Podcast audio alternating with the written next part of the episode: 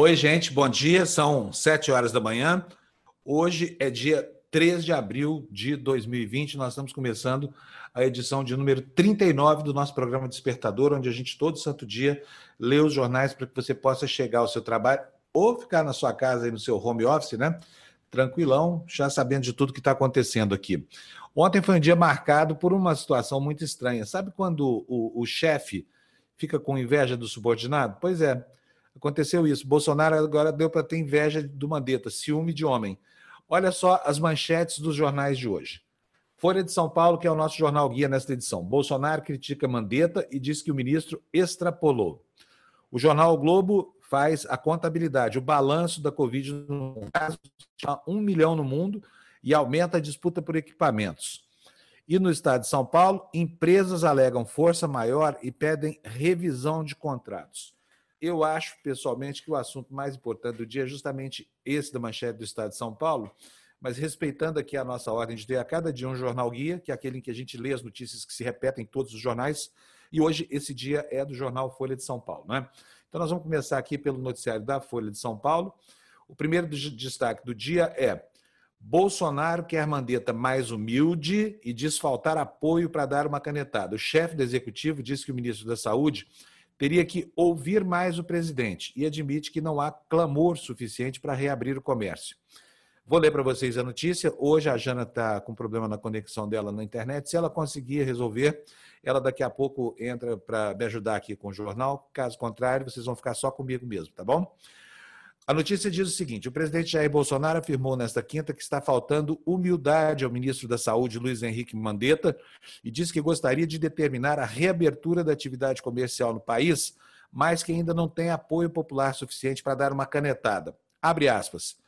O Mandetta quer fazer muito à vontade dele.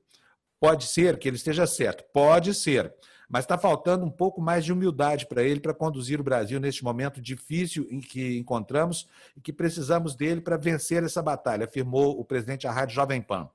Segundo Bolsonaro, o ministro extrapolou no enfrentamento da pandemia do coronavírus e teria em alguns momentos que ouvir mais o presidente da República. Bolsonaro, que havia adotado um discurso mais moderado em um pronunciamento na terça-feira, voltou a minimizar a pandemia e a defender, e a defender a reabertura do comércio.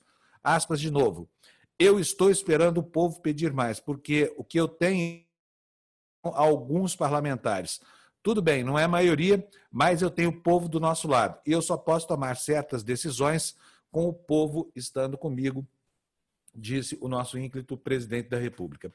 Olha, é muito simbólico, é muito significativo tudo isso, especialmente esse último parágrafo aqui, porque o nosso presidente é um homem que governa com base na sensação dele do que é vontade popular. Daí ele, ele desprezou, por exemplo, a articulação parlamentar, não cuidou de construir uma, uma maioria de deputados que lhe assegurasse a aprovação dos projetos de interesse do governo, ainda por cima passou a hostilizar Congresso, Supremo Tribunal Federal, imprensa e outras instituições. E o resultado é essa sensação de isolamento que, pelo que disse Bolsonaro, ele está sentindo isso aqui e está até admitindo. Né? Olha, agora, dizer que espera que o povo possa suplantar a deficiência da articulação parlamentar é mais uma vez anunciar aquilo que classicamente se chama golpe de Estado, querer usar o povo para bypassar as instituições. Né? Experiências que deram certo na Itália de Mussolini, na Alemanha de Hitler, em muitos países onde ditadores, em nome de um processo democrático, se instalaram para depois corromper as regras de convivência política da democracia. Mas aqui a admissão do presidente de que ele não tem força política é um alento para a gente, né? Porque se tivesse o povo a seu lado, como é, diz ele aqui na, na, na matéria, o que, que será que estaria fazendo o Bolsonaro? Ao arrepio das instituições que é, limitam os poderes do presidente da República, né? no sistema de freios e contrapesos, que é, que é também um, um princípio basilar das democracias. Vamos para o próximo destaque dos jornais, ainda na Folha de São Paulo. Supremo Tribunal Federal sinaliza imposição de limites ao presidente. É exatamente do que a gente estava falando aqui agora. Os ministros indicam uma disposição de impedir qualquer movimento para afrouxar as medidas contra o avanço da Covid-19 no país. A matéria diz o seguinte: Em meio à crise do novo coronavírus, o STF tem dado sinais de tentativas de impor limites às ações do presidente Jair Bolsonaro. A maioria dos ministros, apesar de entender que cabe ao governo federal coordenar o combate à pandemia, está disposta a impedir movimentos do chefe do executivo para afrouxar as medidas contra o alastramento da Covid-19. As recorrentes declarações de Bolsonaro de relativizar a necessidade de isolamento social tem incomodado integrantes da corte que passaram a conversar nos bastidores sobre como garantir uma atuação técnica do executivo no enfrentamento dessa doença. O Bolsonaro, é, no começo da semana, apareceu aí chorando, né? É, percebeu que a crise, que o, que o buraco é mais embaixo, que ele não vai conseguir levar o país do jeito que ele quer, esses projetos malucos aí, principalmente na área dos costumes, está se sentindo isolado e de fato está isolado mesmo e até sofrendo aí a perspectiva de um impeachment, né? Ele inclusive falou sobre isso, que se ele tomasse certas medidas, como por exemplo propor a reabertura do comércio, que estaria pronta na mesa dele, um decreto pronto para ele assinar, ele poderia sofrer um, um, outro revés aí que não tem força, ele admitiu que não tem força para isso.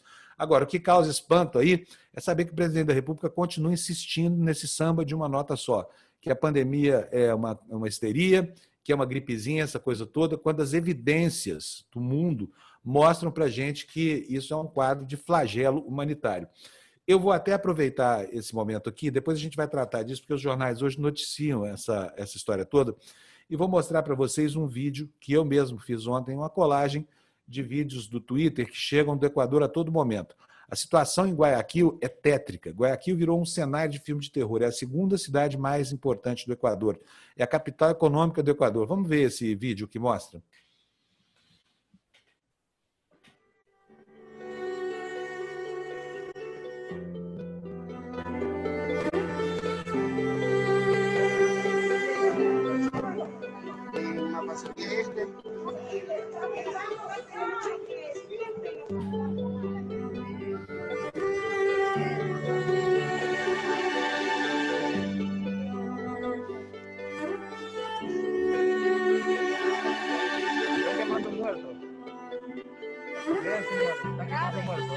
Dale, dale.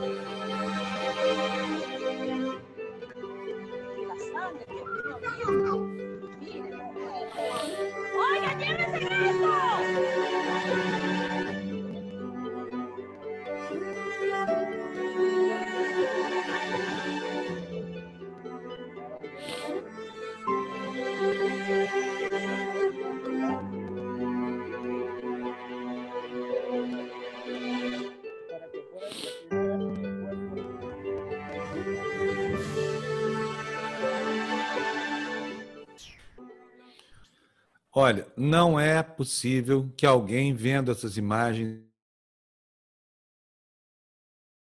a vida, sabe? A irresponsabilidade, a falta de estrutura, a pobreza, a falta de meios e os desafios dessa epidemia estão produzindo esse cenário no mundo. A gente viu na Itália, né, que é a quinta economia da comunidade europeia, caminhões do exército transportando corpos na região de Módena porque não havia ali infraestrutura nos necrotérios para abrigar tantos cadáveres. E aí a gente vê o nosso presidente contra a ciência, o nosso presidente anti-iluminista, querendo acabar com o único instrumento que pode defender a sociedade do pico deletério dessa doença, da situação em que todo mundo adoeceria de uma vez só e que não haveria tratamento possível para boa parte da população. Então, que essas imagens tristes aí do Equador nos sirvam de exemplo Espero que o presidente tenha visto esse flagelo nas redes sociais para parar de falar, de repetir o seu mantra de que os negócios, os empresários são mais importantes que o povo, são mais importantes que a vida das pessoas, né? Porque é exatamente nesse ponto aí que a gente vai chegar. Se esse projeto louco do Bolsonaro, que está isolado, é o Bolsonaro, o presidente da Bielorrússia, que se chama Kovachenko, será que é isso o nome dele? É um nome desse aí russo. Mas, enfim, é o sujeito que falou que o remédio contra o coronavírus era sauna e 50 mililitros de vodka por dia, né? Quer dizer, condenando aí o país dele ao alcoolismo e a morrer na epidemia, porque não é possível que um líder é, minimamente responsável seja capaz de uma coisa como essa. E o presidente do Turcomenistão, que proibiu a menção à palavra coronavírus. Ele acha que vai suprimir a pandemia no seu país, suprimindo a, a palavra. Eu acho até que o Bolsonaro adoraria ser o presidente do Turcomenistão. Hein, Jana? Bom dia, Janaína Barros. Bom dia, Fábio. Tudo bem? Na verdade, não está um dia muito bom, né, Jana? Não, não está. A gente acorda cedo para tentar passar um bom programa e a internet fica boicotando a gente. Não está certo isso. É, é, é uma escassez que a gente descobriu agora, né? Que nós realmente Mas... não temos banda para atender a toda a população, né, Jana? Sim, a minha internet ela tá ruim desde ontem, Fábio. É, tanto o Wi-Fi, né, que é o cabo daqui de casa, e também o 4G que a gente usa pelo celular. No celular eu consigo abrir o Zoom, mas às vezes ele trava.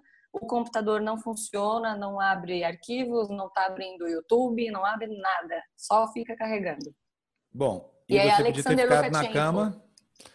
É, Lukashenko, né? É. Alexander Lukashenko, é isso mesmo. Lukashenko, é. Gostei, Janaína. Onde é que você foi buscar o nome dele? É que eu anotei aqui no meu caderninho de sempre, que eu anoto os nomes eu preciso pesquisar. É. Então, da Alexander Lukashenko é o cara que falou que bebendo vodka e indo na sauna você cura o coronavírus. Deixa eu falar uma coisa. Lukashenko, Bolsonaro e o ditador do Turcomenistão não são para ser levados a sério, tá bom? É gente ó doida que está induzindo o seu povo a uma situação muito complicada. Ainda bem que aqui no Brasil nós temos gente com mais juízo do que esse presidente da República. Vamos para o próximo destaque? Vamos? Olha só o que a crise do coronavírus teve o condão de fazer. A manchete da Folha de São Paulo é essa aí. Afago de Lula a Dória é sinal para fora da bolha e isola o governo. Uh, petistas e tucanos, no entanto, veem apenas um gesto de civilidade na crise e não construção política conjunta. Aqui, é, no canto esquerdo, embaixo, nós temos aí essa tuitada aí do Bolsonaro e do Dória. O Lula disse o seguinte: o Lula foi quem tomou a iniciativa foi o Lula.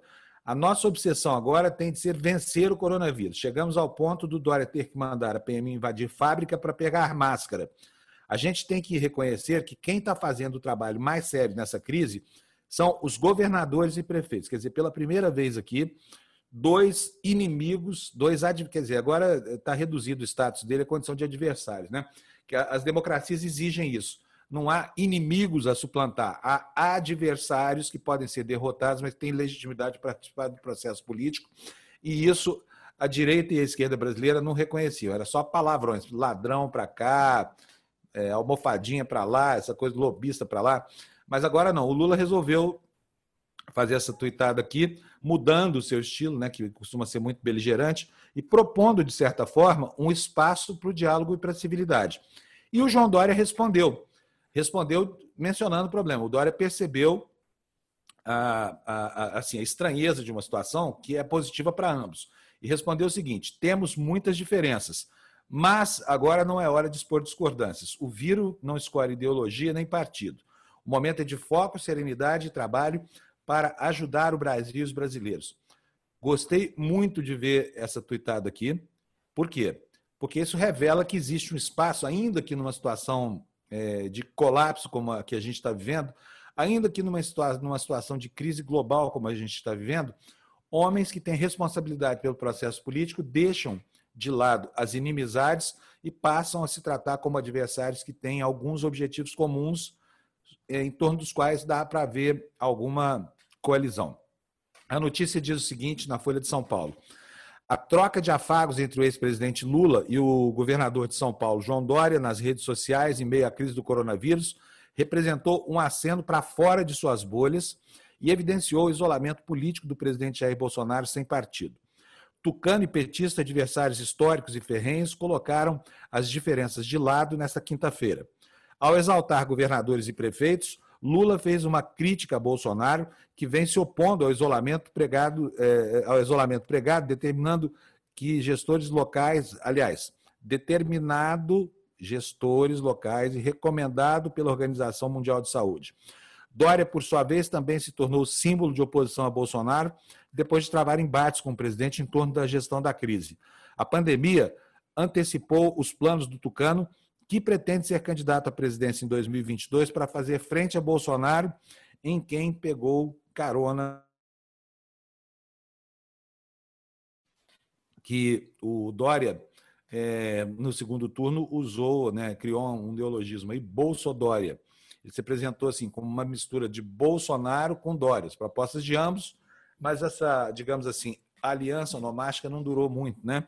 E um ano depois, os dois estão aí às turras com o Dória tentando se legitimar no papel de principal adversário do Bolsonaro, aproveitando o vácuo da oposição. Vamos para o próximo destaque. Folha de São Paulo ainda. Para o bolsonarismo digital, medidas contra a pandemia são autoritarismo. Apoiadores do presidente, sempre simpáticos ao golpe de 64, atacam restrições à liberdade. Não te parece um paradoxo que alguém que apoia um golpe de Estado, que vive pregando a volta dos militares ao poder e a adoção de instrumentos de exceção, como por exemplo o AI-5, possa de repente usar a liberdade como argumento? Mas é o que eles fizeram. Veja só o que diz a Folha de São Paulo. Desde que os governadores adotaram medidas de isolamento social, como o fechamento do comércio e a proibição de aglomerações, o discurso de que o Brasil caminha para uma ditadura se espraiou pelo conservadorismo mais alinhado ao presidente. Para alguns ativistas, o fim das liberdades democráticas já está entre nós. O discurso feito por comunicadores que costumam relativizar o golpe de 64 e a ditadura militar e sobre os quais sempre parou a suspeita de defesa de endurecimento por parte do bolsonarismo o discurso é feito por essa gente, né? Muito esquisito isso. Você já pensou? O sujeito deplora a liberdade, acha que os instrumentos de controle, que são naturais nas democracias, são é, uma, uma espécie de ferramenta contra o, o, lado ideológico que esses políticos representam. Esses políticos não, vamos falar o nome certo, que Bolsonaro e os bolsonaristas representam, né?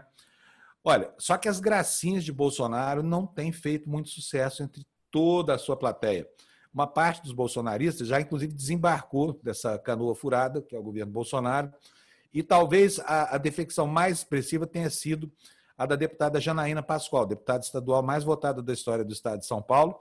Foi cotada para ser vice-presidente do, do, do atual presidente Bolsonaro, não aceitou e hoje ergue aqui trincheiras né, contra o Bolsonaro. Na Folha de São Paulo, a manchete é: Janaína diz ao presidente que militares vão tirá-lo se seguir fazendo graça. E a notícia diz o seguinte: se o senhor não parar, é a Janaína falando, com essas postagens, os militares vão para a rua para retirar o senhor com base no artigo 142 da Constituição Federal. Meu povo sofrendo e o senhor fazendo graça. Pelo amor de Deus, amadureça, escreveu a deputada. A Janaína aumentando aí o tom e o volume das críticas, e ela que já tinha chamado Bolsonaro de criminoso por causa da sua condução irresponsável da crise do coronavírus. Outra mulher muito importante também volta a ocupar é, o espaço político, encontrando um caminho para consolidar, quem sabe, né, uma candidatura aí à Prefeitura de São Paulo. Ela que tem ainda uma boa parte do eleitorado, principalmente na periferia de São Paulo, tem um grande cacife para negociar, inclusive alianças com outros partidos. A notícia no jornal é essa aí. Ainda na Folha de São Paulo, Marta se filia ao Solidariedade e deixa em aberto o papel que ela pretende ter na eleição. A informação é a seguinte: a ex-prefeita Marta Suplicy se filiou à Solidariedade nesta quinta-feira. A filiação a um partido até 4 de abril, segundo as regras da Justiça Eleitoral, era o primeiro passo para que ela pudesse concorrer à Prefeitura de São Paulo nas eleições deste ano. Em nota, a ex-prefeita fala em frente ampla para disputar as eleições de 2020 mas deixa, não deixa claro se ela será candidata. Afirma que pode exercer qualquer papel. Marta, que já foi do PT, estava sem partido desde que deixou o MDB em agosto de 2018.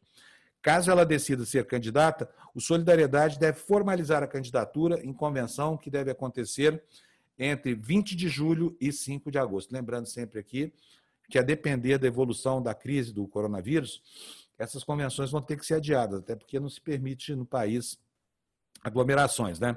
Então, o calendário ainda não está definido e tem muita gente lá no Congresso Nacional advogando que é preciso prorrogar um pouco mais os mandatos dos atuais prefeitos e vereadores para que o país possa ter tempo de fazer a escolha dos, dos, dos candidatos que vão representar os partidos nas eleições e depois eleições tranquilas sem o risco de contaminação da sociedade, né?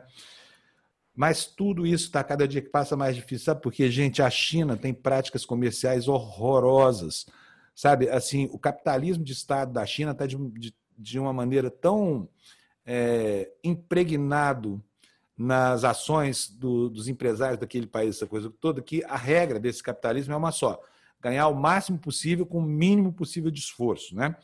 E aí temos essa manchete nos jornais: China cancela a compra de respiradores pela Bahia e a carga fica retida nos Estados Unidos. Governadores do Nordeste ignoram Bolsonaro e recorrem ao país asiático para tentar obter ajuda. Olha só o que, que diz a Folha de São Paulo. Uma carga de 600 respiradores artificiais chineses, comprada por estados do Nordeste, ficou retida no aeroporto de Miami, onde fazia uma conexão aérea para ser enviada para o Brasil. Já imaginou? Você compra alguma coisa, a Moambinha vai para os Estados Unidos antes de baixar por aqui, porque lá está o hub logístico das, das, empresas que fazem a operação desse tipo de frete. Aí, quando chega aos Estados Unidos, pá, o comerciante chinês fala assim: não quero mais a venda. Estava no meio do caminho da entrega, mas cancelaram. Imagina para onde é que vai esse equipamento todo.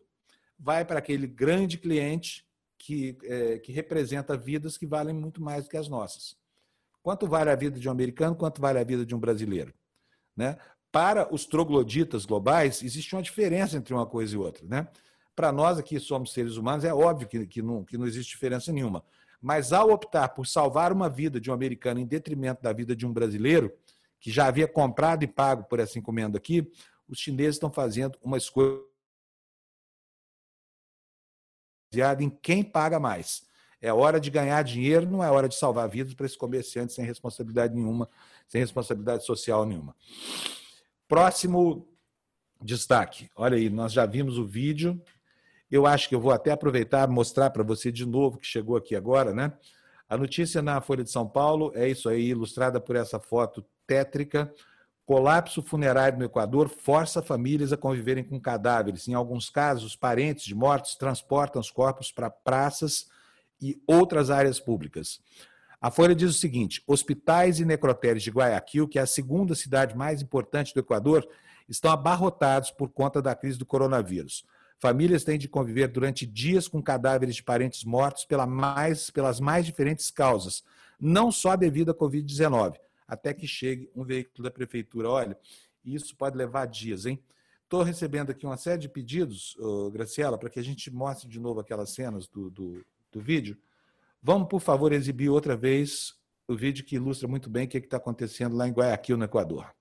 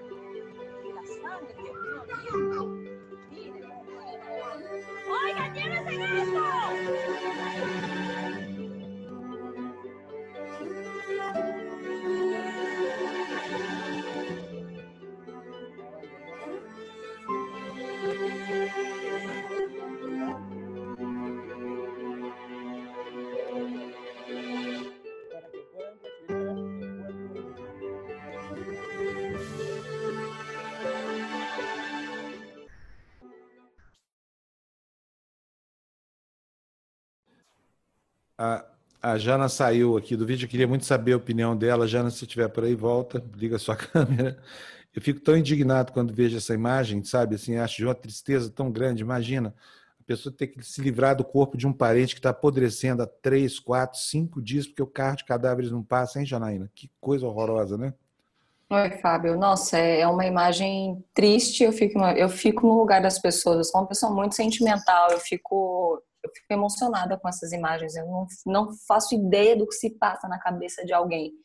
E é são imagens chocantes, né? Infelizmente está acontecendo. Pois é, você viu aquela imagem que três ou quatro crianças vêm arrastando um corpo num colchão e abandonam na rua e saem correndo? Que tristeza, hein? É, é um Imagina isso, tra transporta. Olha, a gente para entender dramas humanos dessa magnitude, a gente tem que se colocar no lugar das pessoas. Imagine você tendo tido a sua mãe morta por essa doença, o seu pai, um, pai, um filho, entendeu? E o, o cadáver está lá há três, quatro, cinco dias, entra em putrefação, começa a exalar odores horrorosos, né? É uma fonte de contaminação e está lá na sala da casa das pessoas. Por quê? Porque não passa o carro de cadáveres. É, é, é uma situação de tanto desespero que as próprias famílias começam a se livrar de seus mortos e aí a população faz o restante do serviço, que é colocar fogo nos cadáveres, né? Ontem a gente as falava pessoas... disso aqui.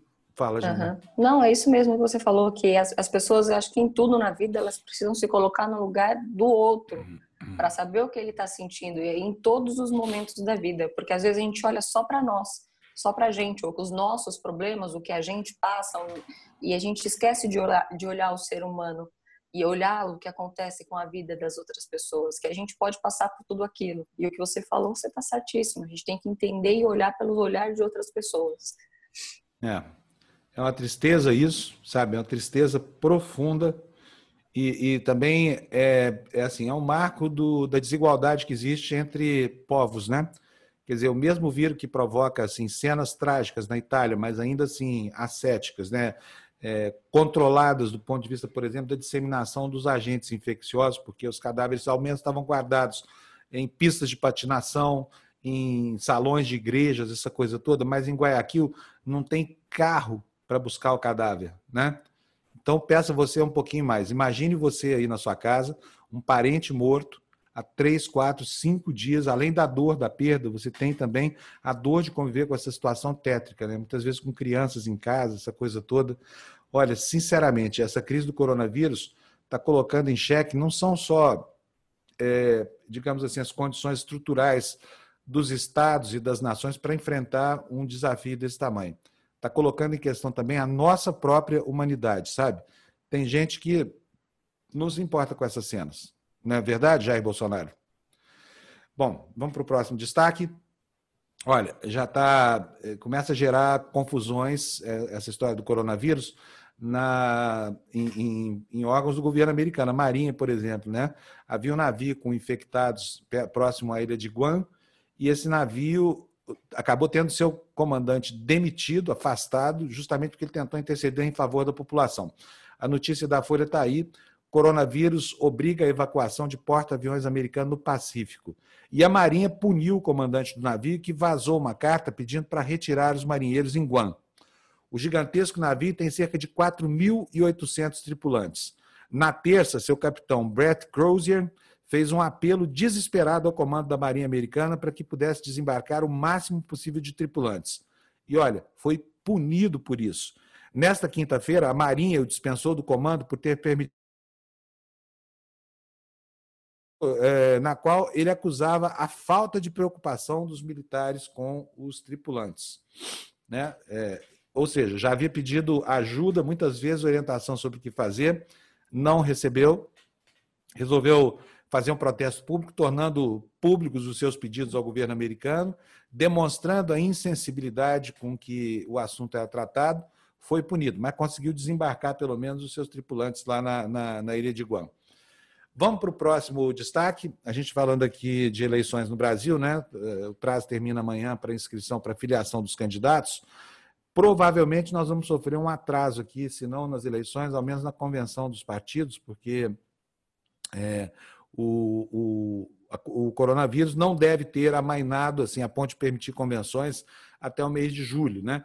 Se isso acontecer, a campanha começa a ficar muito curta, e aí é é de bom proveito que se comece a pensar no adiamento circunstancial dessas eleições aí. Nos Estados Unidos, isso já afeta as convenções do Partido Democrata, porque o Partido Republicano já tem candidato ao atual presidente, né? Então lá só tem um partido fazendo convenções, um dos dois grandes partidos, que é o Partido Democrata. E a notícia da Folha de São Paulo é: Partido Democrata adia a convenção dos Estados Unidos o Partido Democrata postergou em um mês a sua convenção nacional, inicialmente marcada para meados de julho, informou a direção da sigla nesta quinta, devido ao avanço do coronavírus. Notícia que ontem a Cíntia Vanderkamp, a nossa correspondente nos Estados Unidos, já tinha antecipado aqui. A mudança é a maior alteração no calendário das eleições americanas causada pela pandemia até agora. Óbvio, porque daqui a pouco tem as eleições, né? E as eleições americanas têm uma peculiaridade, pouca gente sabe disso o processo ocorre nos estados. Cada estado tem a sua regra para eleição dos delegados, essa coisa toda. É, e depois os delegados se reúnem, eu vou falar aqui, se reúnem entre aspas, é, no colégio eleitoral para sacramentar a vitória do candidato que tem mais delegados. Você sabia que essa eleição no colégio eleitoral nunca aconteceu no século, desde o século passado? Não aconteceu. Ela não acontece, ela é virtual. Contam-se os delegados eleitos para cada candidato em cada estado e aí depois é feita a, a, a apuração do resultado. Quem tiver mais delegados ganha, porque a eleição dos Estados Unidos não é direta, é uma eleição indireta. Né? De qualquer forma, está adiada a convenção, o que vai trazer dificuldades para o Bernie Sanders, que vai ser o, o, candidato, ao que tudo indica, porque ele vai ter uma campanha muito curta. Né, e está diante de um adversário empoderado por um discurso muito radical que empolga a, a, a classe média baixa americana e os trabalhadores que temem perder os seus, os seus empregos. Vamos para o próximo destaque. Próximo destaque na tela. A crise causada por vírus eleva negociações, renegociações de aluguéis. Os pedidos de desconto e isenção são liderados por imóveis comerciais. E a notícia no jornal dá conta de que é crescente o número de inquilinos que têm buscado as imobiliárias pedindo descontos temporários no aluguel durante a pandemia. Cerca de 75% dos pedidos de imóveis corporativos, especialmente comerciais e escritórios, segundo o Adriano Sartori, que é vice-presidente de locação do Secov, que é o Sindicato da Habitação de São Paulo.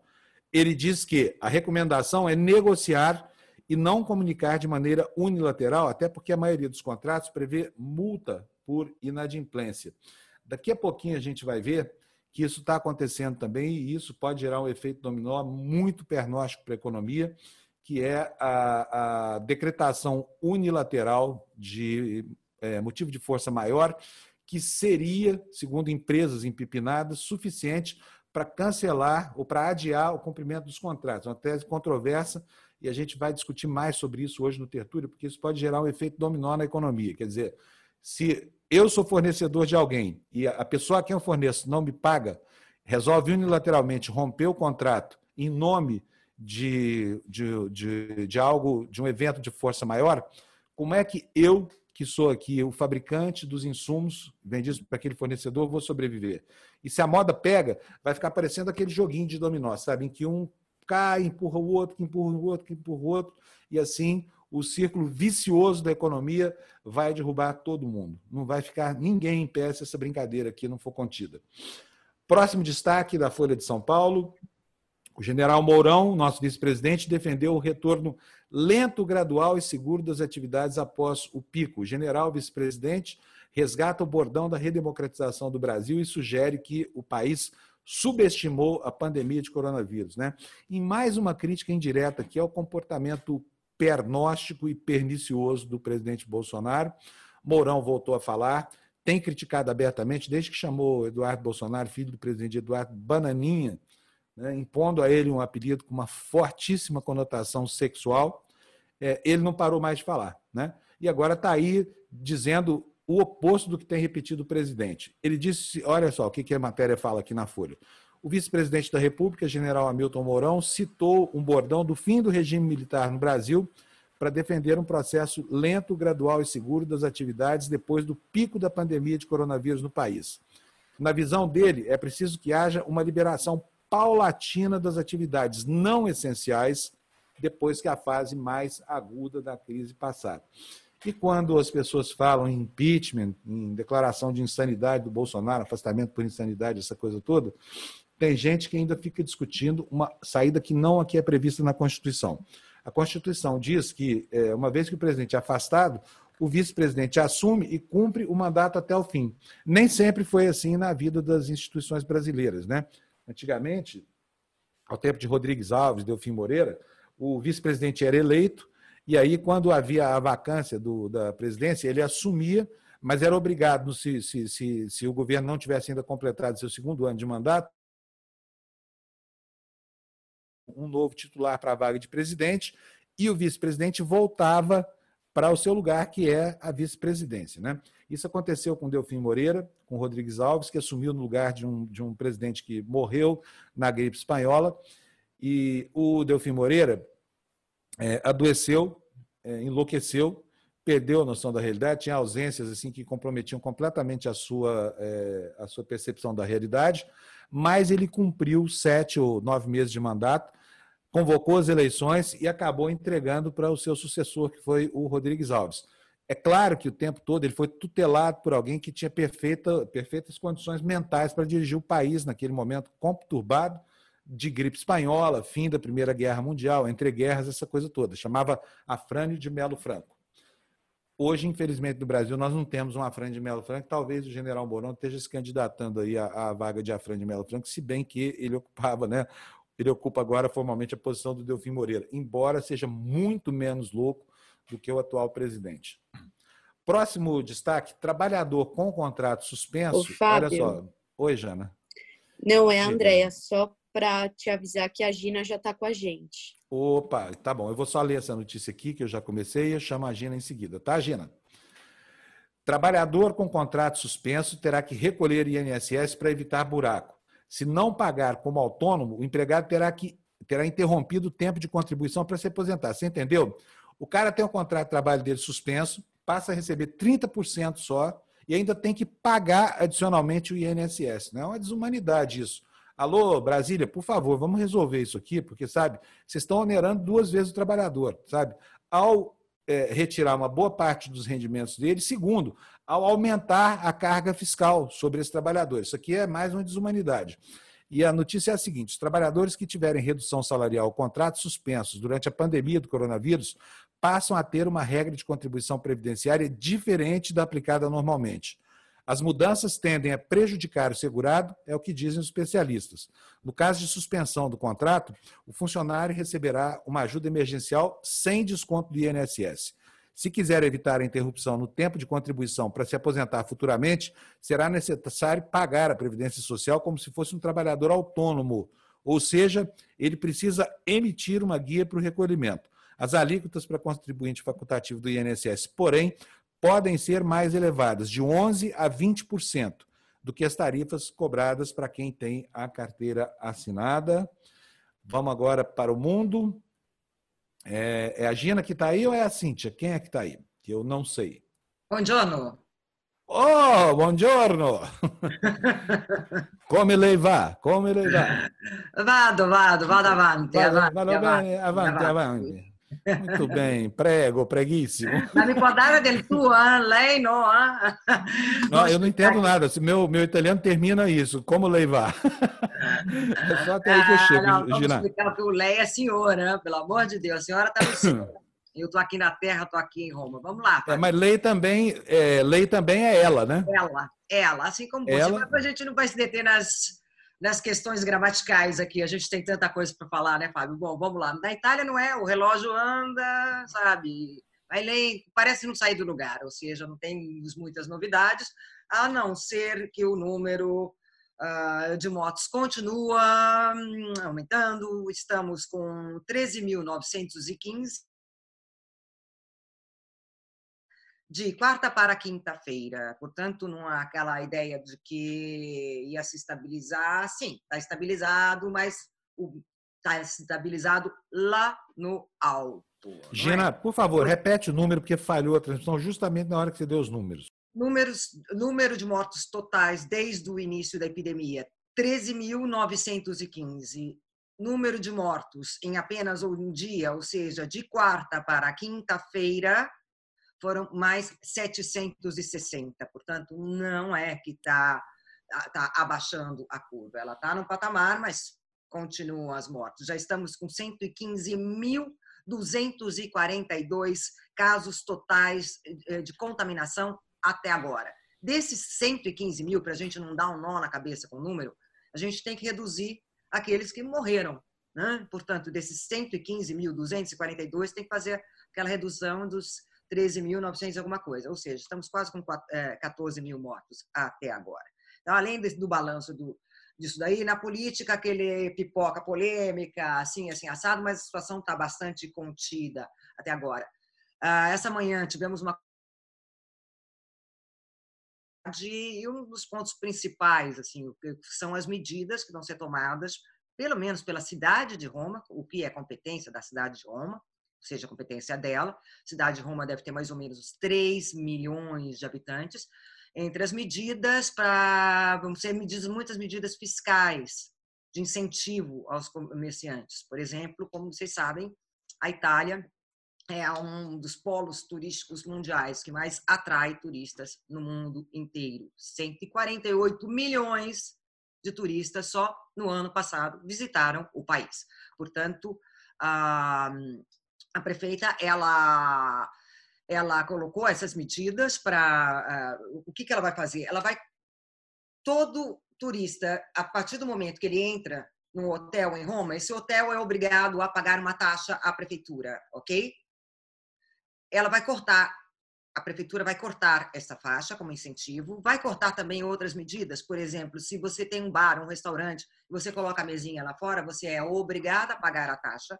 Mas... Ô, você Oi. sabe quanto é essa taxa do turismo aí em Roma, não? Olha, depende do depende do, do da número de é, é, é proporcional de acordo. Uma pensãozinha é mais barata. É, é ela parte de 2 a 5 euros, 7 euros, mais ou menos. Tá. Por dia, por dia. Não chega Mas... a ser nada escorchante, como, por exemplo, a taxa de visitação da ilha de Fernando de Noronha aqui no Brasil, né? Que é mais cara muitas vezes que a diária de hotel. Mas é, é ainda é, assim. É, é uma questão de, do benefício que isso daí leva, né? Fernando de Noronha, isso daí é aplicado na ecologia, é aplicado para preservação ecológica, essa é a questão, né? Não é só o. É. Olha, a taxa é defensável. que foi abordada com, com ela foi a foi a por que, que Madrid e Barcelona, vamos colocar Itália e Espanha como os países com maior uh, disseminação do coronavírus? Porque Madrid e Barcelona foram cidades bastante contaminadas, principalmente Madrid. E Roma não. Por quê? Qual é a opinião dela a respeito disso? Segundo ela, já começou a tomar as providências a partir do momento que o vírus começou a se alastrar no norte da Itália. Aí já foram tomadas providências em Roma. Isso eu posso confirmar mesmo, porque os ônibus começaram a, a, a usar aquela divisória, que você não pode se aproximar do, do motorista, além do que muitas atividades comerciais fechadas. Isso já começou antes do decreto do governo nacional. Né? Então, isso já começou. Então, esses foram dados interessantes. Agora, eu gostaria, Fábio, de falar de uma outra coisa maravilhosa para a gente encerrar a semana. Oh, por favor, é, é, notícia boa é o que a gente mais boa, quer aqui. Notícia boa, então vamos ver arte. Né? Vamos ver arte. Vamos ver arte porque é, esse ano completa 500 anos da morte de um grande artista que é Rafaelo Sanzio. Rafael, no Brasil. Então, visto que os museus estão fechados, tem muitas iniciativas. Hoje a gente vai falar do Rafael, mas tem nos próximos dias a gente pode mostrar outras, muitas iniciativas de visita virtual aos museus. Você pode ver as obras dos artistas dentro de casa. Isso é uma coisa bem interessante. Eu vou agora mostrar para vocês uh, aqui. Espera lá. Vai compartilhar a página aí, é isso, Gina? Compartilhar a página. Espera um pouquinho Tô só. gostando. A Gina tá ficando assanhadinha com o Zoom aí, ó. Ficando assanhadinha agora, pegando as novas tecnologias. Aí, espera lá. Celebrare Rafaelo. Vamos Rafaelo Sanzio. Rafaelo Sanzio. Olha a coincidência que ele nasceu dia 6 de abril é, de 1483, morreu muito jovem, morreu do dia 6 de abril também. Não sei se vocês estão podendo ver a minha... Morreu no dia, nasceu dia 6 e morreu dia 6. Estamos vendo assim em sua tela, assim. Então, Esses quadros então, são maravilhosos, né, Gina? Esse daqui a gente vai chegar Pera lá. Pera lá. E aí, olha, olha a coisa interessante. Você aqui você olha a data que foi, foi pintado o quadro. Portanto, Uma linha do tempo. Você vê os detalhes e além do que, olha aqui, essa, essa é uma obra que é a obra que está no MASP. A ressurreição. Esse está aqui em São Paulo. O MASP em São Paulo é, foi pintado em 1502 e é a única obra de Rafael que está no hemisfério sul do planeta. De tantas obras que ele tem, essa é a única. E que quem tiver oportunidade depois que passar isso tudo, vá ver, porque é uma obra lindíssima, é, inspirada em vários artistas também. Foi uma obra que ela foi comprada em 1946 num leilão em Londres e foi para o MASP em 1954.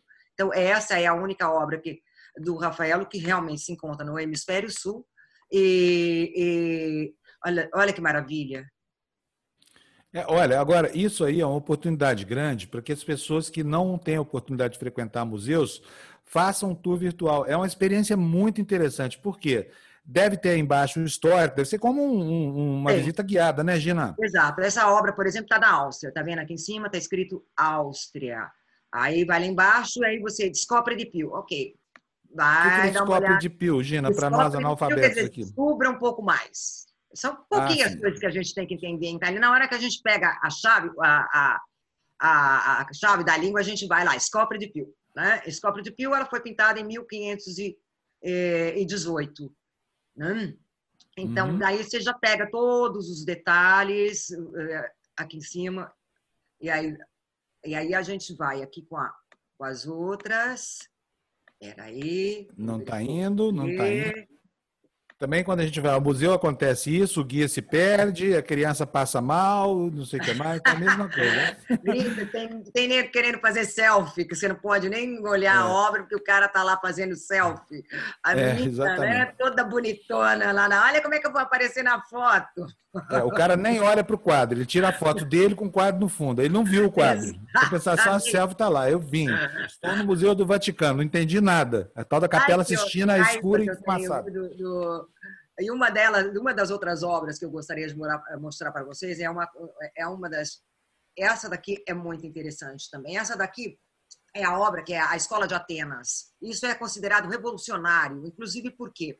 Porque no Renascimento é chamado Renascimento porque é chamado Renascimento do clássico.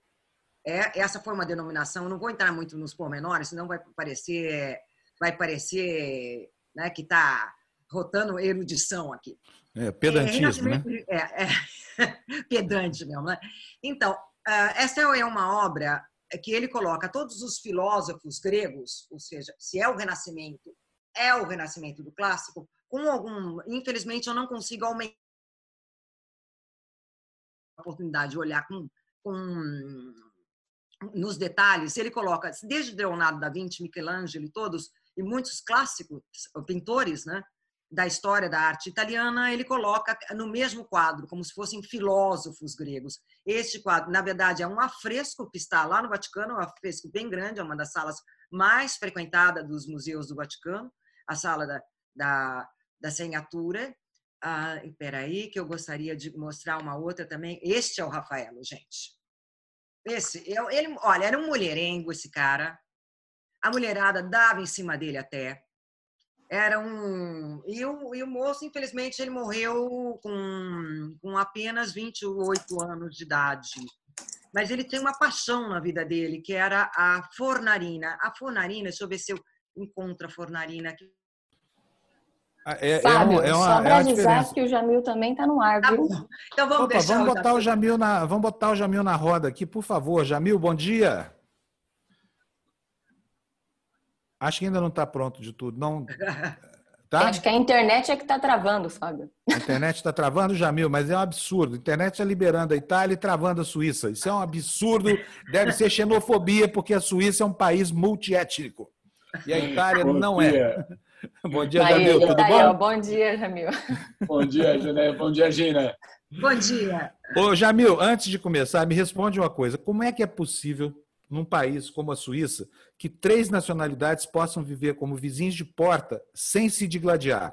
Como é que os, por exemplo, os italianos, os alemães e os franceses, que têm uma refrega do tempo da Segunda Guerra Mundial, conseguem conviver amistosamente aí em todas as cidades da Suíça? Fábio, a gente pode entrar nesse tema. Eu tenho minha tese, é minha tese, não é, não está escrita, mas é vivendo aqui há 20 anos. É, eu sempre digo, essa é a prova de que o nacionalismo é uma grande besteira. É, por quê? Porque você tem é, justamente um país que ele é um acordo. Esse país aqui é um acordo, né?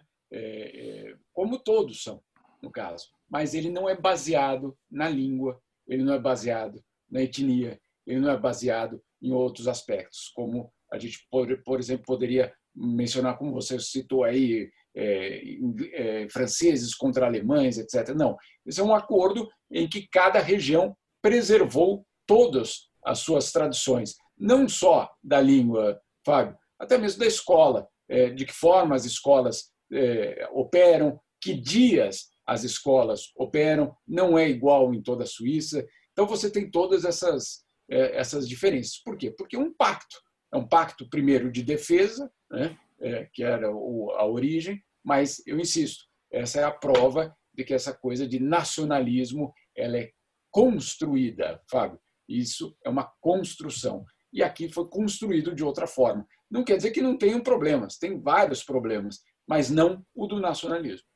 Ô, ô Jamil, eu acho muito engraçado. Eu adoro a Suíça. Eu já tive aí umas seis ou sete vezes, principalmente cobrindo o fórum de Davos, e me impressiona muito isso. Eu, eu, desculpa, eu sei que não é esse o seu tema aqui, que você tem mais o que fazer na Suíça, mas eu quero te perguntar o seguinte: como é que funciona a educação, por exemplo? Os filhos de franceses vão para a escola francesa, os de italiano para a escola italiana, ou todo mundo fala o romanche nas escolas, além da língua, da língua original, da língua, da, da língua familiar, vamos dizer assim? Não, é, é por região. Então, é, em Genebra, todas as escolas públicas são em francês. Né? Em Zurique, todas as escolas públicas são em alemão. E em Lugano, em Lucarno, todas as escolas são em italiano. Então, você tem essa, isso muito de uma forma muito é, clara, não tem nenhuma dúvida sobre essa questão. Agora, quer dizer, é... aí o, o, filho da família alemã que mora em Genebra vai estudar na escola em francês. Em francês. E é, o grande debate é qual é a segunda língua é, da família. Por quê? Porque o, é, o alemão, é, eventualmente, o suíço-alemão, não necessariamente vai falar francês. E o francês não necessariamente vai falar alemão. E aí a grande piada aqui é que a segunda língua é, mais falada entre os suíços é o inglês. Né? Porque é o inglês, né? Todo mundo fala é. inglês, é verdade. Todo mundo na Suíça fala inglês. fala inglês. Eu, Acho eu... que menos os, os, italianos não falam muito, não. Eu, pelo menos, não gosto de falar muito inglês. É, né? não, mas olha, é, isso, isso é com a Gina, isso já é com a Gina, mas. É, é a Gina, é, é coisa, culpa da Gina. Mas sorry, eu... sorry, sorry, sorry. Mas não a... Mas a verdade, Fábio, é que eu, eu insisto nesse ponto porque é, um, é algo que. É, eu, eu odeio falar, não, porque aqui tem coisas é, espetaculares, etc. Não, porque tem vários problemas, os problemas são extremamente graves, é, não é problema social. Uma coisa que a Suíça pode ensinar, pelo menos pode dar uma indicação, é de que esse tal de nacionalismo ele é construído, ele é recente, ele só tem 200 anos. Não adianta você dizer que ele tem mais, que você foi lá lá atrás, é, na Idade Média, buscar. Não, essa nacionalidade sequer existia há mil anos. Então, vamos com calma com essa tal de nacionalidade, bandeira e outros símbolos é, que dão arrepio. É uma presidente aí ainda, Jamil? Não, é, muda é, né? por, é uma por ano, né, Fábio? É uma por ano, né? É, uma por ano. Ah, é, é verdade, a presidência é rotativa. É rotativa, é. Você, é. Tem, você tem uma, uma situação em que é, todos os ministros assumem a presidência por um ano. Então, Mandetta esse ano, Sérgio Moro no ano que vem. Gente, a gente precisa urgente implantar isso aqui no Brasil. É. Mas o problema é a hora que chegar a hora do Weintraub e do Araújo. Já pensou? Vai da Damares? É Presidenta é Damares? Aí você abaixa a cabeça e espera passar. Né? Agora, tem um, eu tem um... vou, vou mudar na Suíça, ir num quartinho na sua casa. Mas tem um, tem um segredo para isso, Fábio. O segredo é o seguinte: é, como presidente durante um ano, você não tem tempo de fazer nada. Né? Essa é a realidade. Então, tudo que você fizer precisa ser continuidade de alguém. E tudo que você fizer precisa ser, precisa ser de alguma forma garantido que tenha continuidade. Então, você não vai fazer algo é, estapafúrdio porque simplesmente não vai ter continuidade. Então, é, não serve de nada. É, essa, essa é, vamos dizer assim, o acordo. E tem um outro detalhe. É, os ministros, eles não são do mesmo partido. É, tem o ministro do PT, tem o ministro do PMDB, do PMDB tem o ministro do PSOL, tem o ministro do, do governo Bolsonaro, entende? Então, cada um, inclusive, não só são diferentes ministros, mas eles são de diferentes partidos políticos. é uma forma de você garantir é, continuidade é, em política pública. Mas continuidade em política pública no Brasil hoje é uma, é uma ilusão. O que, que, você acha que aconteceria se o presidente francês, eventualmente, um franco-suíço assumindo a presidência, chamasse um alemão de cabeça chata ou de cabeção? É, é isso, isso eu vi outro dia a, live, né? Você está comentando. Uhum. É, assim, tem uma tem uma, uma regra aqui que é absolutamente muito clara, é de que você não fala é, sobre ah, aspectos pessoais de personalidades políticas entre políticos e nem de jornalistas com políticos e nem de políticos entre políticos. É, você fala da função que a pessoa tem.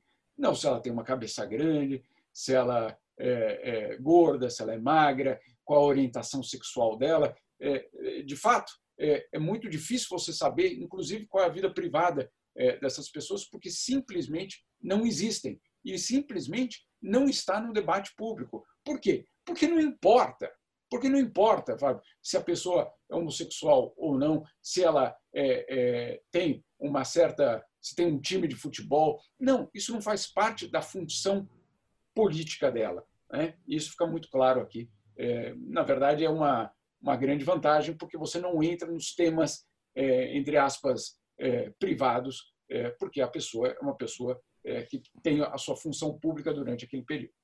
Bom, agora que nós já assim, vencemos a pauta do, do, do, fora de pauta, né? Eu só preciso te dar mais um recado, dizer que o pessoal do Fura Bolha adorou sua participação aqui, viu, Jamil? Vamos eu estou querendo trazer, estou querendo que você trabalhar no programa. Falei, gente, ele tem mais o que fazer lá na Suíça, além de ficar falando aqui na TV Democracia. Então pode ficar tranquilo, tá? mas vamos te ligar de vez em quando. Foi muito bom ontem você, no, no deu, deu um up assim no programa, viu? Muito obrigado. Não, imagina, imagina. Eu só queria dar um, uma informação aqui, que é algo importante que vai acontecer durante o dia, Fábio. É, que é o seguinte: hoje, pela primeira vez, a coletiva, aquela coletiva da OMS, que ela tradicionalmente realiza, vai ser com o Fundo Monetário Internacional, OMS e FMI, para justamente falar de impacto econômico também é, da crise. Então, é, vamos aguardar, vai, vai acontecer aí, já para o internauta saber, ao meio-dia e 30 do horário brasileiro, é, e isso, obviamente, vai ter uma repercussão grande durante o dia. O FMI provavelmente trazendo novas informações sobre o impacto econômico dessa pandemia. Jamil, olha, brigadíssimo. Então, não cumprimos a nossa pauta hoje, mas tudo bem, a gente não cumpre nunca mesmo, então tá tudo certo, né? Obrigado, Jamil. Gina, vou despedir de você também, porque o jornal está tá quase acabando aqui e a gente se encontra daqui a pouquinho no Tertúlia, Gina. Jamil vai, vai, vai, vai continuar lá o trabalho dele, porque o Jamil é uma, uma potência, assim, né? Ele tem, ele tem milhões de, de, de correspondências, assim, para preparar, né, Gina? E a Gina também tem, mas a gente rouba um pouco do tempo dela aqui, a mais. E a gente se encontra no Tertúlia, tá bom? Tá bom. Arrivederci. A presto, a presto, a presto. A presto. Arrivederci. a Gina, todo mundo gosta dela, é incrível, assim, a simpatia da Gina e tudo mais. Gente, olha, eu tô com pouco tempo aqui, tô na metade do caminho, então eu vou fazer aqui uma, uma seleção rápida da, das notícias, né? Olha, é, slide, gra, número 16, tá? Slide 16, ainda estamos no meio do caminho aqui. No débito ou no crédito, vend... no crédito, vendas caem 50%. Colapso já está nos dados tétricos e governo ainda é reativo incapaz de planejar.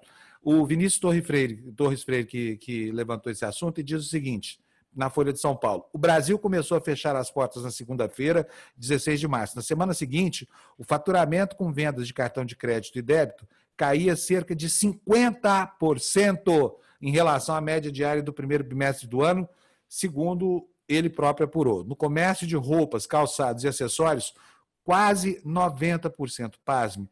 Imagine como é que estão as indústrias calçadistas e as confecções, hein? Nos 60%. Meu Deus do céu. Eu não gostaria de ter um restaurante agora, viu? Houve um apagão no consumo de energia. Olha, as pessoas estão em casa, hein? E ainda assim a energia baixou 18% entre sexta-feira 13, uh, ah, antes do início do pânico desta epidemia louca que nos assola. Uh, hoje também o vírus infectou mais de, de um milhão de pessoas no mundo, né? A curva continua ascendente, continua assim, olha, bem na, na vertical, Portanto, o mundo ainda está longe de vencer essa epidemia, porque ela vai se espraiando por lugares onde ela chegou depois. Né? E no slide 18, Graciela, no slide 18 tem aí uma informação importante: o Brasil terá falta de leitos, mesmo com um cenário mais otimista. Estudos de diferentes grupos de pesquisa projetam lotação de UTIs pelo país. Pior cenário vê déficit em abril. O que, que diz a informação? Eu vou logo para o finalzinho dela aqui. Num cenário em que 0,1% da população contrairia o vírus em um mês, os pesquisadores da Universidade Federal de Minas Gerais preveem que faltariam leitos e unidades de terapia intensiva para o atendimento dos casos mais graves em 44% das regiões em que o Sistema Único de Saúde agrupa os municípios do país. Né? Vou continuar aqui com a minha seleção a jato. Uh, olha aí, ó, a próxima notícia, slide 19, Graciela. São Paulo prevê que o sistema municipal fique cheio em duas semanas, ou seja, cenas de terror, como as que a gente tem visto aí pelo mundo daqui duas semanas. Né?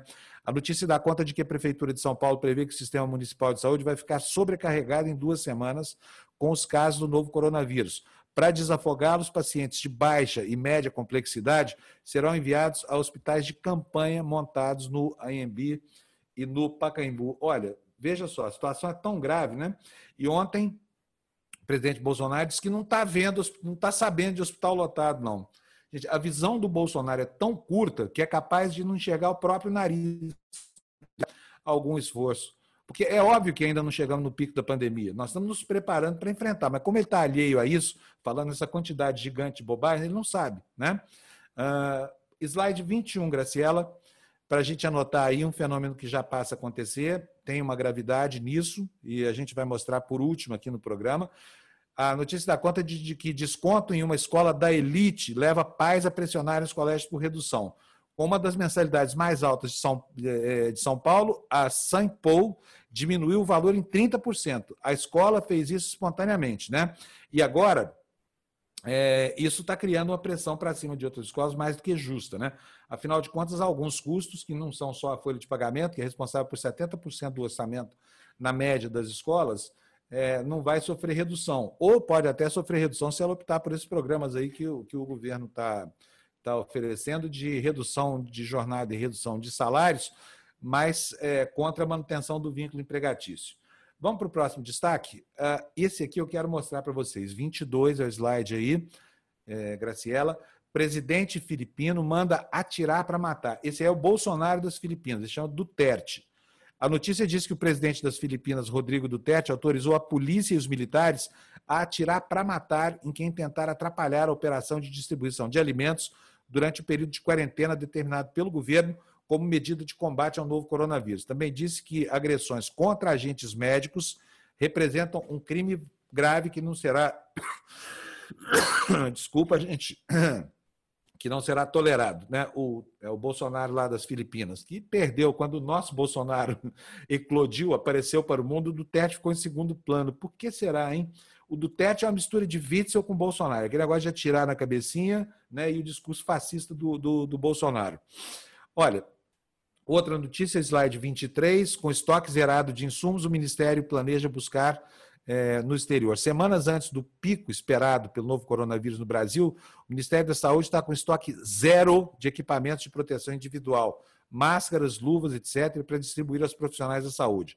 A pasta aguarda a chegada de compras já fechadas e resultado de negociações com fornecedores do exterior. O governo federal aposta em um plano de logística para, se for necessário, enviar à China aviões para buscar os insumos. A gente viu o que aconteceu aí com esse carregamento de, de que foi retido nos Estados Unidos, né? Então é bom mesmo que o governo mande aviões lá, porque assim os Estados Unidos não interceptam aqui as nossas compras, né? Uh, vamos andar rapidinho aqui. Olha, para o último destaque do programa de hoje.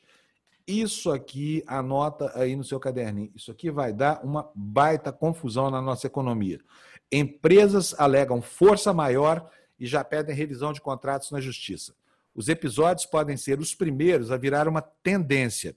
Com alegação de força maior ou evento fortuito por conta do coronavírus, o meio jurídico teme que os contratos sejam suspensos em um efeito dominó com distorções em toda a economia. Entrariam aí pagamentos de aluguel de imóveis, distrato de compra e venda de ativos, fornecimento de insumos e serviços e entrega de obras, entre outros. Vou contar para vocês aqui uma história. Um amigo trabalhava numa emissora de televisão, fez lá o distrato, foi logo na, na, no período em que eu mesmo saí da, da televisão, e o distrato dele previa uma indenização, porque ele era pessoa jurídica, e, e para que ele não entrasse com a reivindicação de direitos trabalhistas, a empresa propôs a ele um, um, uma, uma indenização que foi distribuída ao longo do tempo durante dois anos. Então, o salário, entre aspas, que ele teria direito, foi somado, depois foi dividido em, em 24 meses e ele vinha recebendo as parcelas. Ontem ele me ligou aqui desesperado, dizendo que a empresa ligou para ele e falou: olha, o nosso, é, nós estamos é, repactuando o distrato e você tem que aceitar até a próxima quarta-feira. Aí ele disse o seguinte, que perguntou, mas eu não posso fazer isso, porque minha vida não cabe nesse dinheiro dividido por dois. Aí a empresa dele disse o seguinte, que se ele tinha todo o direito de não aceitar, mas que passaria a fazer depósitos em consignação ou depósitos. Ou a pessoa aceita aquilo que a empresa dele está propondo, ou ela vai passar fome. E não é possível que expedientes como esse é, perdurem aí perante a justiça, ainda que seja compreensível que as empresas estejam enfrentando uma dificuldade muito ruim. Mas aí, quando a empresa resolve unilateralmente romper um contrato e impor uma condição que, que, que coloca em xeque a sobrevivência econômica do seu fornecedor, aí não dá, né? Então, imagino que vai ter que haver uma solução do governo para isso. O governo, eu sei que está preparando a edição aí de um conjunto de normas para legislar sobre esse assunto, mas isso não está claro ainda. E, enquanto isso, a lei do cão impera no mercado, sabe? Quem tem mais força e mais poder vai impondo a sua vontade aos outros, gerando assim um ciclo é, que de virtuoso não tem nada, né? Um ciclo deletério para a nossa economia. Eu vou tentar ler aqui Hoje eu estou sozinho, tudo é mais difícil, tá? Então eu vou tentar ler aqui para vocês agora a participação dos nossos cybernautas, que é muito bem-vinda, e nem sempre a gente consegue dar, dar, dar andamento a isso. Hoje eu, aqui sozinho tenho que fazer um monte de coisas, acabei não conseguindo, mas eu vou ler agora aqui para vocês, porque não é justo, as pessoas vêm, participam do nosso chat, e aí a gente deixa elas de lado. Né? Então vamos lá para essa participação. Primeiro de tudo, estou recebendo aqui o Luiz F. nos manda 10 a 1. Ô, Luiz, obrigado. Faça como o Luiz, mande algum para nós aqui, porque a conta é alta e a crise é profunda. O Luiz diz o seguinte: Bom dia, Jana e Panunzio. O trabalho de vocês é muito importante, principalmente neste momento. Um novo mundo nos aguarda?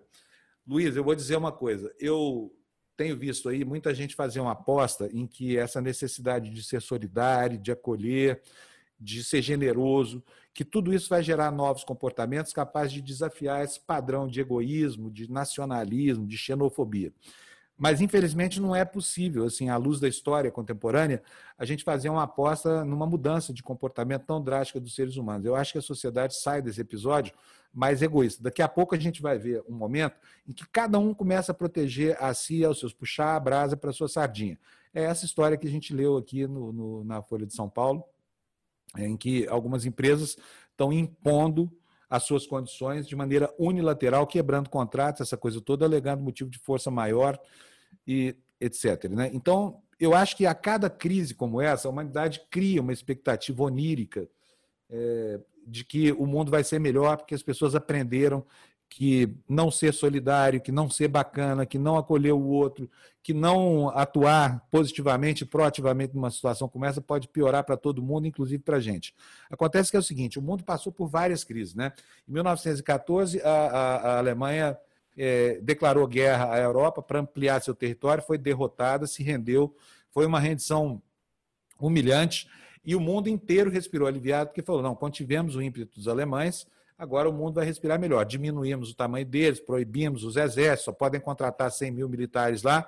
Mas em 1930, a Alemanha já começava a se preparar para a Segunda Guerra Mundial. Portanto, o paraíso projetado ao final da Primeira, que foi uma guerra muito sangrenta, não se materializou. Pelo contrário, redundou na Segunda Guerra Mundial.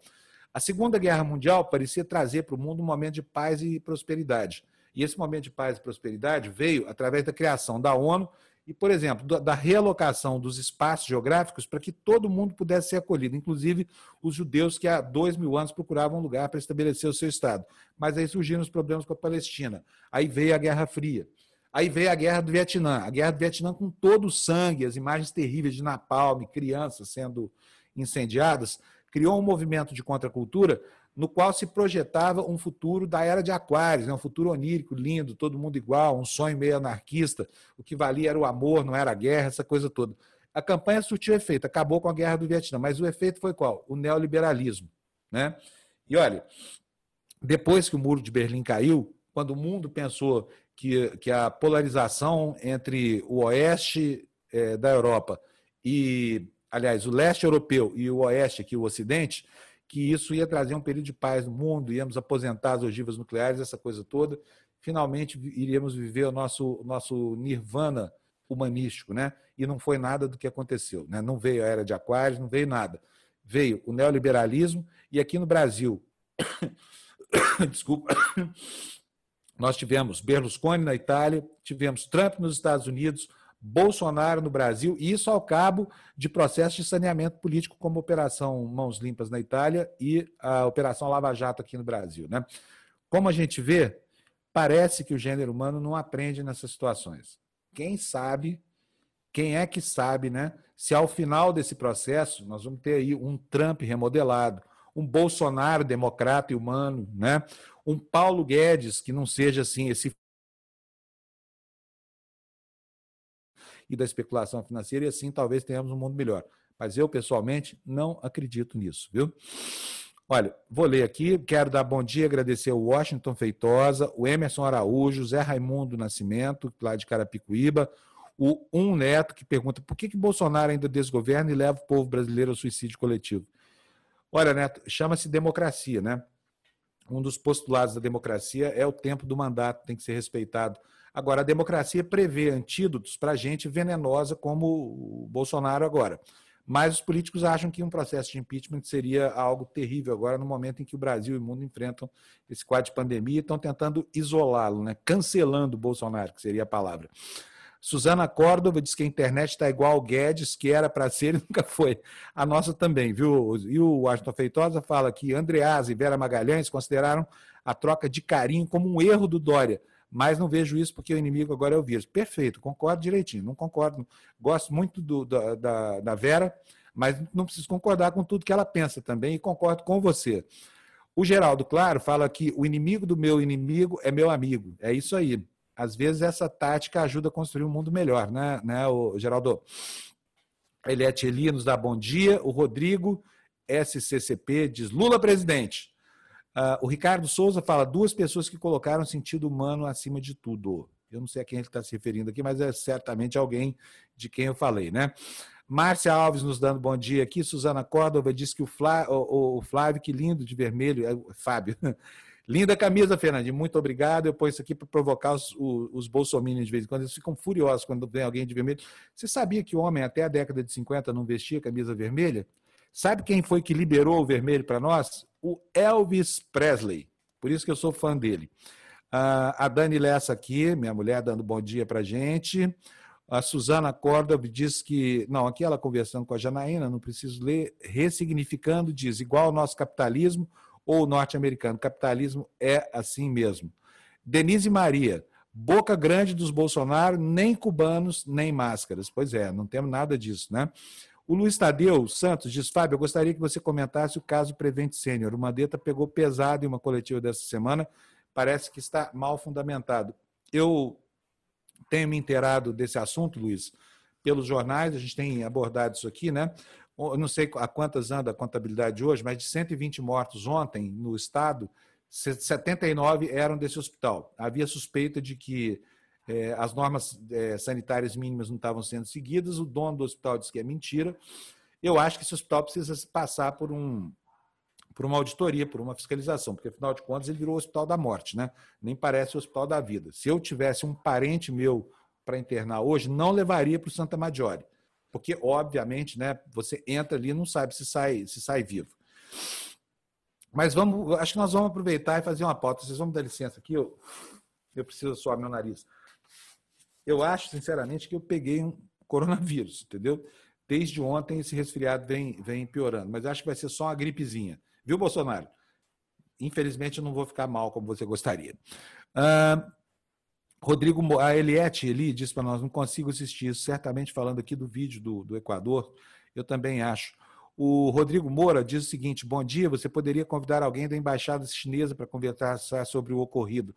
É, eles falam um pouco lá, viu? apesar de aquele embaixador porreta lá ter dado umas pancadas aqui no, no Ernesto Araújo, no Bolsonaro e no, no, Eduardo Bolsonaro, nós estamos tentando uma entrevista com eles faz tempo, sabe?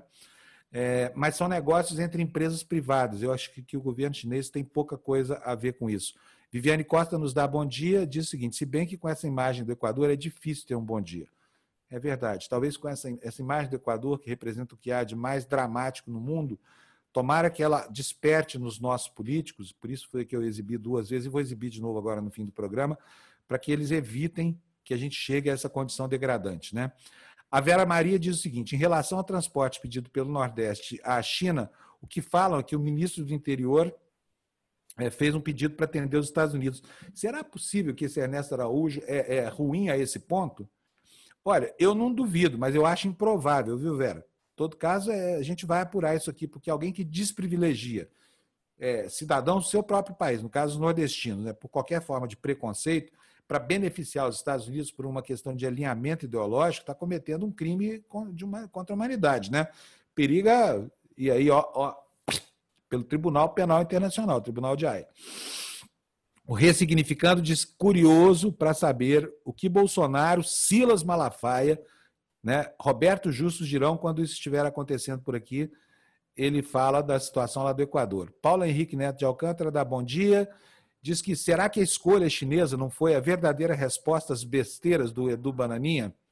É, eu não acho que haja conexão. Seria muito desumano, apesar da burrice desse, desses Bolsonaro e da estupidez né, que, que, enfim, que é o que determina o comportamento, eu acho que um governo não tomaria uma ação em retaliação, porque os prejudicados seriam pessoas que não têm nada a ver com essa briga, né? Washington Feitosa serão as mudanças na civilização pós-pandemia? Eu já respondi isso aqui, eu acho, acho que você viu. A Débora Benes, querida, diz o seguinte: bom dia, pelo andar da, carruja, da carruagem, conforme a pandemia avança, os seres humanos não estão aprendendo absolutamente nada. Débora, concordo com você em termos, hein? Acho que vão aprender a votar, pelo menos. Se não servir nem para isso, vai ser duro, hein? Qual é o legado desse sofrimento todo, né? Denise Maria diz: Boca Grande do Bolsonaro, cubanos escolheram outros países. No Brasil, os veterinários foram convocados. É verdade, hein? Bolsonaro, que saudade que você tá do pessoal lá de Cuba, hein, mano? Fala sério, hein? Foi arranjar encrenca, eles te deram uma banana, foram embora daqui e temos a situação que temos hoje. Você não tem médicos para atender a sua própria população. Ah, Bom dia, Fabiano Belíssimo. Bom dia, Denise Maria, que diz que biso é mata pobre. Não entendi nada.